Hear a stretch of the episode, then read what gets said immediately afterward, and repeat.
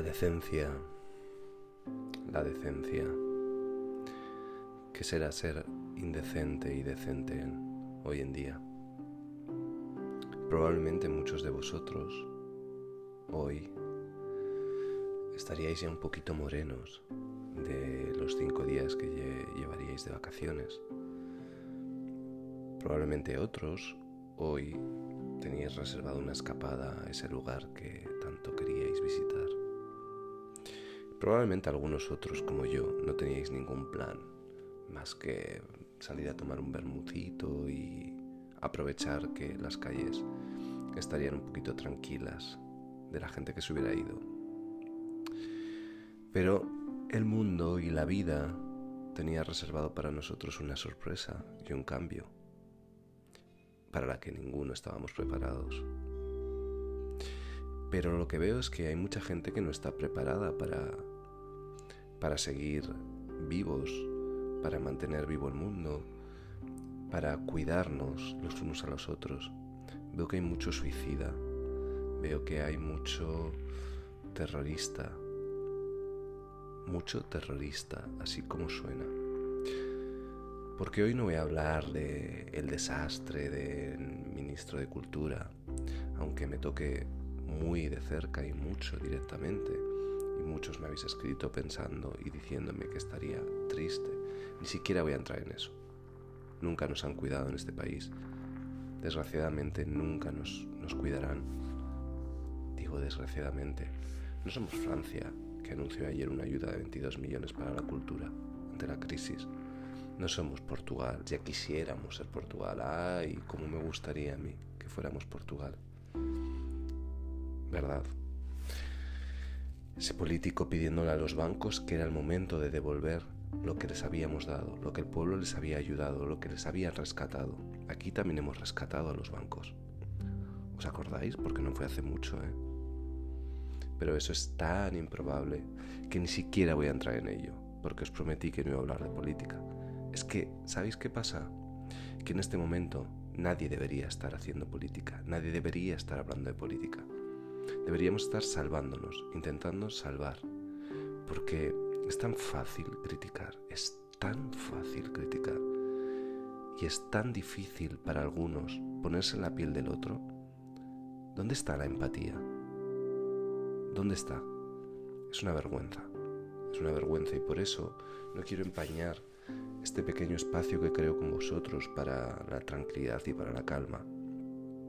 Pero la decencia claramente no está en todos los que han cogido el coche y se han ido a... no sé, es que no sé ni dónde se van. ¿Dónde se va la gente que ha atascado ayer y hoy las carreteras? Es una vergüenza que la policía tenga que estar deteniendo a gente, es una vergüenza que la gente se esté escondiendo en, en los coches. De verdad, ¿qué parte no habéis entendido de quedaros en casa? En fin, vamos a ver si la música ya que algunas fieras no las amansa y hay algunos que son fieras y desgraciadamente se van a llevar por delante no solo a sus abuelos, sino desgraciadamente a muchos otros. Vamos a ver si nosotros conseguimos uh, estar bien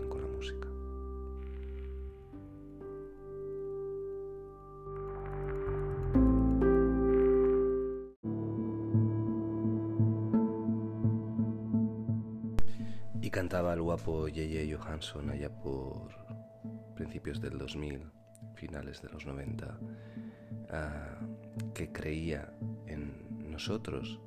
Hablaba de una relación, obviamente. Ese disco homenaje a la estética de Hitchcock. Ah, y es curioso porque dice, yo creo en ti, tú crees en mí, creo en nosotros pensaba en lo que os acabo de decir anteriormente. Y mm, ayer leí un proverbio japonés, ahora sabéis de mi obsesión por Japón y se está intensificando en estos momentos. Me he hecho un pedido de libros que no os podéis imaginar, de recetas, y esto es del japonismo, ¿no? Y decía, el que sonríe en lugar de enfadarse siempre es el más fuerte. Pensadlo bien, el que sonríe en lugar de enfadarse siempre es el más fuerte. A mí muchas veces eso, ese proverbio me costaría la vida, vamos, porque no siempre soy el que más sonríe. Me gusta la gente que sonríe. Me enamoro de la gente que sonríe. Tengo, estoy rodeado de una familia que sonríe estupendamente. Tenéis todas unas sonrisas preciosas. Eh, pero no siempre es fácil sonreír. Pero vamos a hacer todos ese esfuerzo ante la indecencia, ante los indecentes. Porque otro proverbio de, ese libro dice, me encantan los proverbios japoneses porque son muy sencillos, pero, pero tienen esa cosa, ¿no? Dice, a los amigos se los conoce en los tiempos difíciles. Y tiene varias lecturas, ¿no? Esto, porque claro, yo creo que viene a decir que cuando las cosas están mal ves quién es tu verdadero amigo, pero también, quizás en momentos difíciles, se pueden conocer a gente que quieres, y a gente que va a ser importante en tu vida. Y de hecho, eh, esta mañana me han pasado un vídeo de una, una especie de vidente francesa, pero no una vidente al uso, una mujer eh, bueno, muy interesante, que en el, dos, en, el 6 de enero de este año ella echó las cartas y hizo una predicción ah, de cómo iba a ser el año. Y bueno, es, es bastante impresionante ella dice que, era un año que iba a quedar en la historia, marcada en la historia de la humanidad, que, el 2020 iba a ser un año de caos, pero que iba a ser un año lleno de mensajes, que tenía que ver con que nos creíamos demasiado fuertes y que, era un, un, punto y aparte, un reload, un restart, una vuelta a empezar. Entonces, bueno, es bastante no era igual tan difícil de prever que esto iba a pasar. Pero bueno, cuando lo escuchas, y hay un momento que habla de los amigos y habla de las personas, es bastante largo el vídeo, habla súper rápido, pero con mucho brío y con mucha gracia. Y viene a decir que mm, quizás es el momento también para hacer limpieza, no solo la limpieza personal de la que llevamos hablando todo este mes, sino de limpieza de amigos. Habla que hay gente que creemos que son amigos y que como llevan ahí tantos años en tu vida, pero que realmente son un lastre, es duro de decir, pero es así, no te hacen feliz y sobre todo habla de la negatividad que tienen algunas personas, de la negrura, de la oscuridad. Y yo, viendo las imágenes que no he podido evitar porque me han llegado, de todos esos coches y de toda esa gente, y de amigos médicos que contaban ayer cómo había muchos más coches aparcados en el supermercado y lo vi con mis propios ojos. Ah, pienso en la oscuridad de ciertas personas. No nos dejemos llevar. Hoy está el día nublado, pero pero estamos de fiesta, ¿no? Igual que la primavera se nos había olvidado que estamos de fiesta. Vamos a celebrarlo.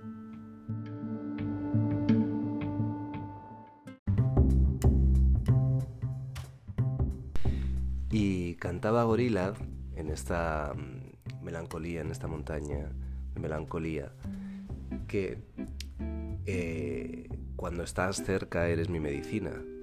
Estas cosas que nos decimos los seres humanos cuando estamos enamorados, pero también al final a la familia. Y en este libro de Japón, que os voy a hablar mucho, como os he dicho, dice que no hay amor más sincero que el amor por la comida.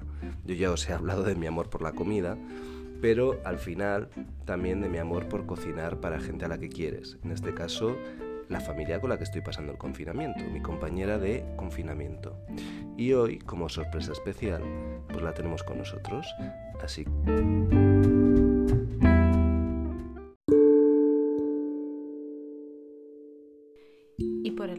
comida y por cocinar por los que más queremos, aquí aparezco yo, soy Lucía, la sobrina de Juanma y compañera de cuarentena. Y aunque estudié periodismo, he de confesaros que esto de la radio Mm, un poco de vergüenza, soy tímida, creo que me cuesta conectar con este medio, pero como es momento de comunicarnos, de, querernos, de expresar nuestros sentimientos, quiero venir aquí a hablar con vosotros y animaros a que hagáis planes. Hoy es jueves santo, estamos en Semana Santa y entonces hay que hacer cosas diferentes. Probablemente yo ahora mismo tenía que estar con mi familia en la playa, dando un paseo, dándome un baño con mi amado padre en la piscina, pero estoy aquí aprendiendo de mí y de mi compañero de cuarentena y aprendiendo a conocernos, a explorar en nosotros mismos. Y sabiendo que de esto saldremos reforzados, que todavía nos querremos más, nos querremos mejor. Y, aunque estemos deseando ver a nuestros familiares, eh, dar un abrazo a nuestros abuelos, eh, ver a nuestros padres, es momento de ser responsables y de estar en casa, pero también de hacer planes. Así que os invito a que cojáis a vuestro compañero o que cojáis vuestros mm, teléfonos móviles o vuestra tablet y llaméis a, a vuestra madre, vuestro hermano, ese que nunca te llama, y compartáis momentos. Y nosotros hoy lo vamos a hacer como cada día. Así que os invito a ello. Un beso muy fuerte y nos vemos pronto.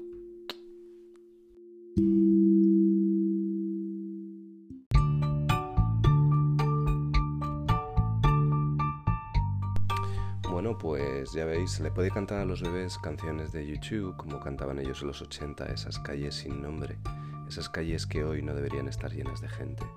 Espero que no lo estén, vamos a pensar que no. Vamos a pensar también que hace dos días la luna se llenó y dijeron que era la luna más especial del año. Incluso algunos aseguran que será la luna más especial de la vida, la luna más especial de la historia, porque quizás fue la gran luna llena eh, desde que el mundo se ha cerrado, desde que el mundo está pensando, desde que el mundo está reposando. Para mí fue una luna especial, fue una luna especial, fue una noche especial. Decididamente también en la distancia puede haber noches especiales. podemos seguir soñando. Debemos seguir soñando, chicos. Y antes de despedirme, quería recordar algo que se me olvida cada día. Y es que en los aplausos vamos añadiendo gente. Os mencioné a los abogados, os mencioné a las amas de casa. Y hoy me quiero acordar de alguien que nadie piensa y que Lucía y yo cada día les vemos pasar y además suelen pasar en el momento de, los aplausos y pitan.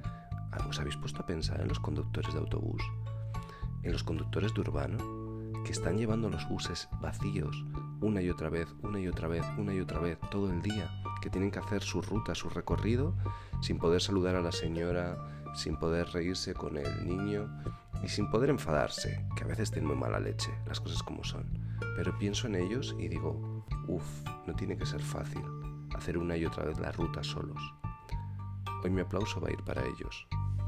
Y bueno, para que veáis que de alguna forma la tradición también late en mí y que no soy tan ateo como predico, voy a acabar con una canción que realmente tiene su punto de ateo, pero que es una canción que ciertamente nos emociona a mi invitada del programa y a mí. Os dejo con Serrat, os dejo con la saeta, os veo mañana.